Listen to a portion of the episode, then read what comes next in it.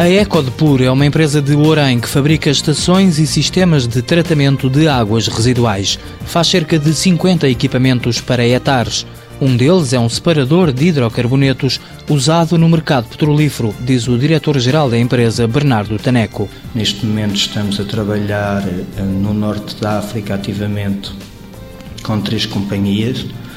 Eu não lhe posso dizer quais porque tenho um acordo de confidencialidade com cada uma mas é um, um, produto que exportamos para, para sete países e nesta área, sem dúvida absolutamente nenhuma, seremos uma das empresas, provavelmente a nível europeu, mais conceituada.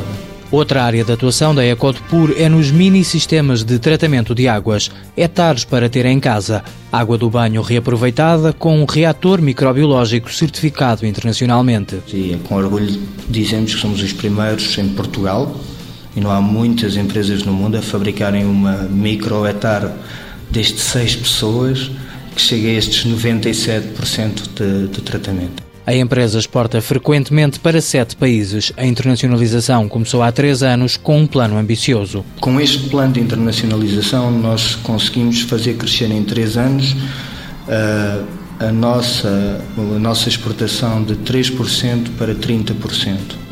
O objetivo para 2012 é claro, é 50%. O plano foi desenhado país a país com a criação de três unidades de negócio distintas: Península Ibérica e países de língua portuguesa, Maghreb e Europa de Leste.